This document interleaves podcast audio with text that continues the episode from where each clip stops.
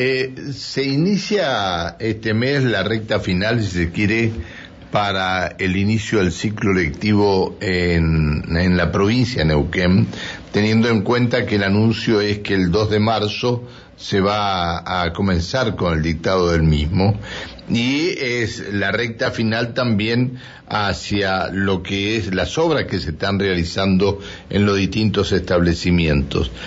Eh, está en línea el ministro de Gobierno y Educación de la provincia, Osvaldo Yancafilo. ¿Cómo le va? Buen día. Buen día, Pancho. Buen día, equipo de la radio. Muchas gracias por atendernos, ministro. Le pido disculpas por molestarlo. ¿eh? Este, ¿Cómo estamos con el tema obras? ¿Llegamos, no llegamos?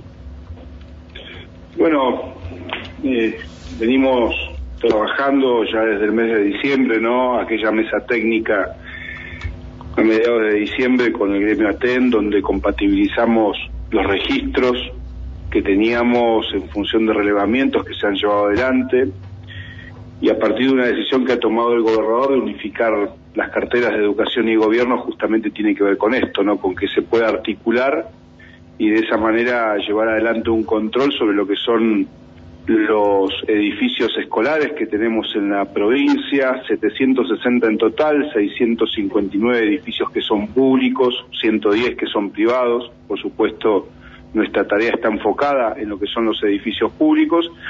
Y allí, Pancho, hay que decir que estamos avanzando en lo que es el mantenimiento preventivo ya en toda la provincia a través de los convenios con los municipios y por otro lado con las empresas que llevan adelante el mantenimiento en aquellas localidades donde los municipios no hacen el mantenimiento escolar y allí tenemos ya establecido de cara a lo que va a ser el 15 de febrero, que hemos establecido como fecha para anunciar cuáles son los edificios que están en condiciones de comenzar el 2 de marzo y cuáles no.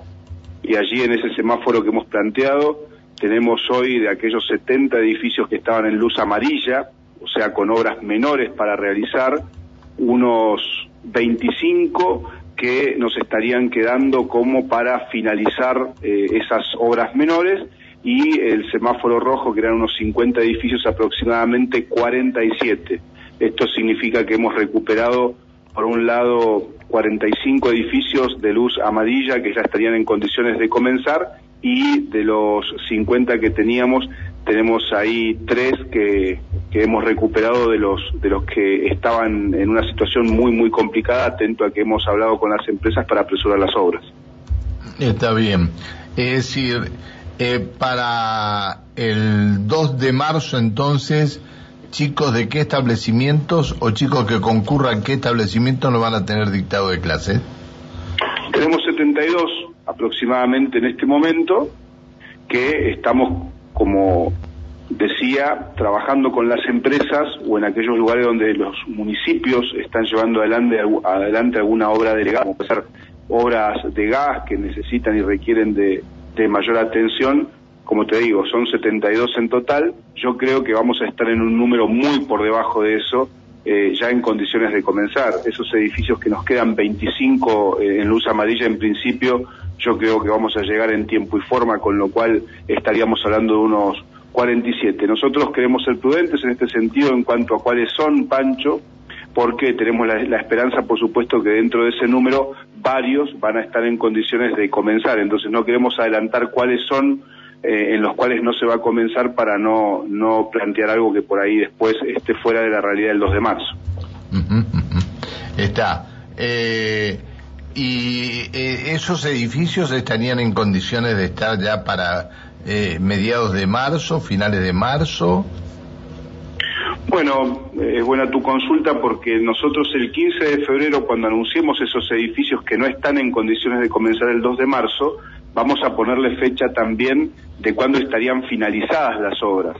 Sí está claro que en esos edificios eh, y toda la comunidad educativa, los estudiantes que son el centro del sistema educativo, por supuesto, vamos a garantizar eh, la virtualidad, eh, aquellos alumnos que no cuenten con los dispositivos digitales, por ejemplo, para poder comenzar, los vamos a, disponer desde el sistema y vamos a dar la fecha el 15 de, febrero justamente en esto que vos decís. Vamos a llevar claridad de si vamos a estar arrancando en el mes de marzo o bien en el mes de abril. Algunas obras eh, requieren y son mucho más complejas porque se trata o de una ampliación o se trata de la reparación prácticamente integral del sistema de red de gas interno de algunos establecimientos, con lo cual entendemos que allí, y allí es donde estamos pidiendo justamente a las empresas que se realicen las pruebas de hermeticidad correspondientes, eh, para que vos tengas una idea, la escuela eh, 320 ahí de Catanlil, eh, lamentablemente hay dos pruebas de hermeticidad que no han superado justamente esa instancia, directamente procedimos ahí a, remover a la empresa correspondiente porque entendemos que es un tema muy delicado y no podemos estar con una firma que lamentablemente no pueda superar esas dos pruebas de hermeticidad tan importantes para una escuela pública, ¿no? Está, está. Eh, lo saluda Alejandra Pereira que comparte la mesa de trabajo. Muy buenos días, ministro, ¿cómo le va? Buen día, Alejandra, ¿cómo estás? Muy bien, recién lo escuchaba atentamente con respecto a que mantuvo este, comunicación con, con ATEN. Digo, eh, ¿se tiene previsto una reunión en cuanto a la mesa salarial con los gremios? Así es, el 8 de febrero vamos a estar llevando adelante un inicio de mesa salarial. Nosotros entendemos que ya para esa fecha vamos a tener un estimado de proyecciones en términos económicos financieros de nuestra provincia.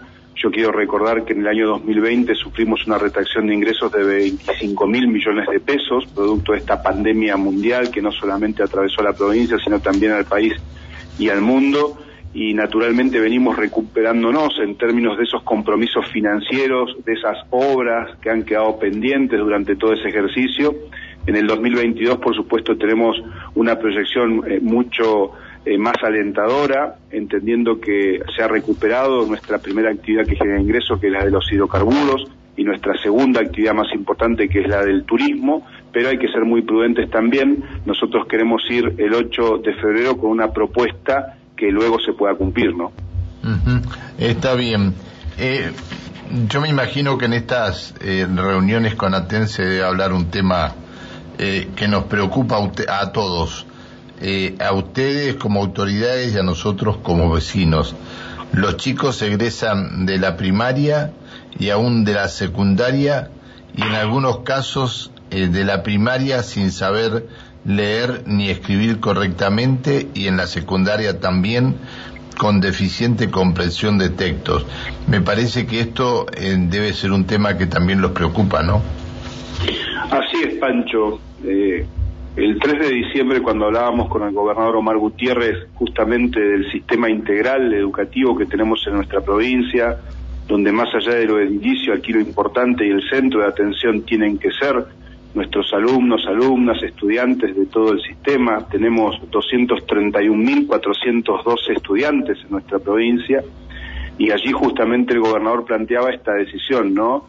De, por un lado, eh, las actuaciones que lleva adelante el nivel central del Ministerio de Gobierno y Educación en todo lo que hace el operativo, logístico, edilicio. Y por otro lado, Pancho, darle dedicación exclusiva a quien preside el Consejo Provincial de Educación, en este caso Ruth Flush. Y allí, naturalmente, es donde nosotros ponemos acento en esto, ¿no? Yo este fin de semana leía con atención un artículo que salió de Ana Borsone, y la realidad que eh, lo que ella plantea ahí en cuanto no solo a lo que es el proceso de enseñanza-aprendizaje, eh, a saber leer y escribir a partir del primer grado, ¿no? Y esa deficiencia que hay en la comprensión de textos. Eh, y allí, naturalmente, hay distintas teorías al respecto. Ella hace, menciona lo que es el método global o psicogénesis. Nosotros entendemos que en todo caso, cuando se plantea una cuestión ideológica, en todo caso lo que tenemos que hacer desde los gobiernos provinciales es tomar justamente atención a esto. Nosotros entendemos que hay que ir permanentemente revisando el método de enseñanza-aprendizaje y por eso es que esa dedicación exclusiva que le hemos dado al Consejo Provincial de Educación, ya que tiene rango constitucional, es justamente que todo lo pedagógico, lo curricular, y el proceso aprendizaje, enseñanza-aprendizaje, justamente vaya de la mano con quienes saben en materia educativa y puedan justamente revisar estos procesos. Ministro, con, con respecto a esto, digo, ¿existiría tal vez la posibilidad de hacer algún cambio en la currícula como para, no sé, se me ocurre sacar alguna materia que quizás todas son importantes, pero alguna que sea menos importante como para agregar horas a alguna materia que eh, pueda reunir todas estas cuestiones en cuanto a los estudiantes? Bueno, justamente el Consejo Provincial de Educación en materia pedagógica, en materia curricular, tiene justamente allí eh, el trabajo más arduo, ¿no? Eh, naturalmente que todos los procesos de enseñanza-aprendizaje hay que irlos revisando. Nosotros en la provincia de Neuquén, por ejemplo, para darte una idea, ¿no? Eh, hace unos años eh, habíamos dejado de hablar de lo que eran las escuelas técnicas, ¿no? Y hoy nuevamente se habla de las escuelas técnicas, por ejemplo, teniendo en cuenta la explosión de vaca muerta. Hay una demanda muy, muy importante eh, en la escuela secundaria con orientación técnica. Y nosotros entendemos que eso tiene que ver con una actualidad, con la modernidad, tiene que hablar con el avance de nuestra actividad económica por excelencia que tenemos en la provincia, como es la explotación del gas y del petróleo. Y por otro lado, cuando uno va al sur, se habla de aquellas tecnicaturas que tienen que ver con turismo. Cuando va al norte ha habido un boom el año pasado en lo que es eh, esas tecnicaturas relacionadas a la gastronomía eh, local.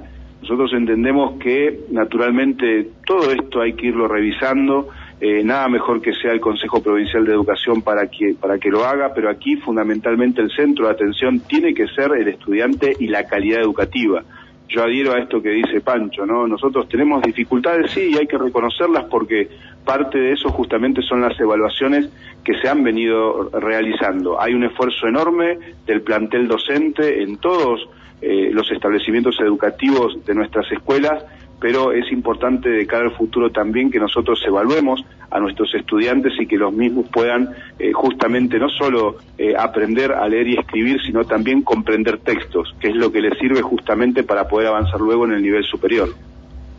Eh, por último, así ya lo liberamos y agradeciéndole esta comunicación, ministro, con respecto a la situación COVID y la pandemia? Digo, ¿cómo, ¿cómo se va a manejar el protocolo? ¿Tienen pensado de qué manera lo van a hacer una vez que los chicos regresen a las clases? Sí, nosotros eh, tenemos aproximadamente 168 mil estudiantes escolarizados de entre, de entre 3 y 17 años.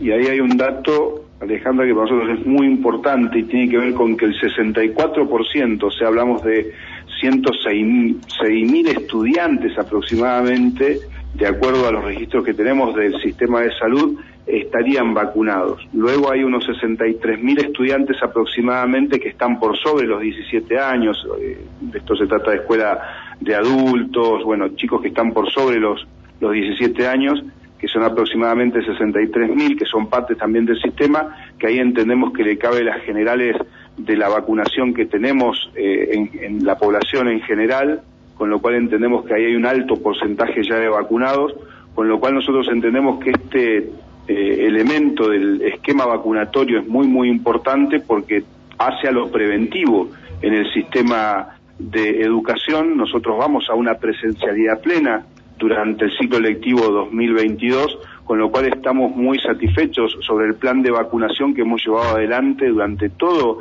el año 2021 junto al sistema de salud y además, por supuesto, de seguir reivindicando eh, todos aquellos métodos preventivos importantes como el uso del barbijo, la satinización que tenemos en los ingresos de la escuela, el alcohol eh, en gel, por otro lado el alcohol 70-30, eh, con agua, porque entendemos que también allí en esas medidas preventivas que han llegado para quedarse por largo tiempo es importante también y está la prevención fundamentalmente junto al esquema de vacunación para que los chicos y familias y la comunidad educativa en general puedan volver a las clases. Igualmente decirte que de los 25.000 integrantes del sistema educativo aproximadamente, eh, aquellos que trabajan dentro del sistema educativo, el 97% ya tiene las dos dosis. Está bien. Ministro, gracias por atendernos. La disculpa por haberlo molestado. Gracias, Pancho. Buen día a la audiencia. Que siga muy bien. Hasta luego. El ministro de Gobierno y Educación de la provincia, Osvaldo Yancafilo.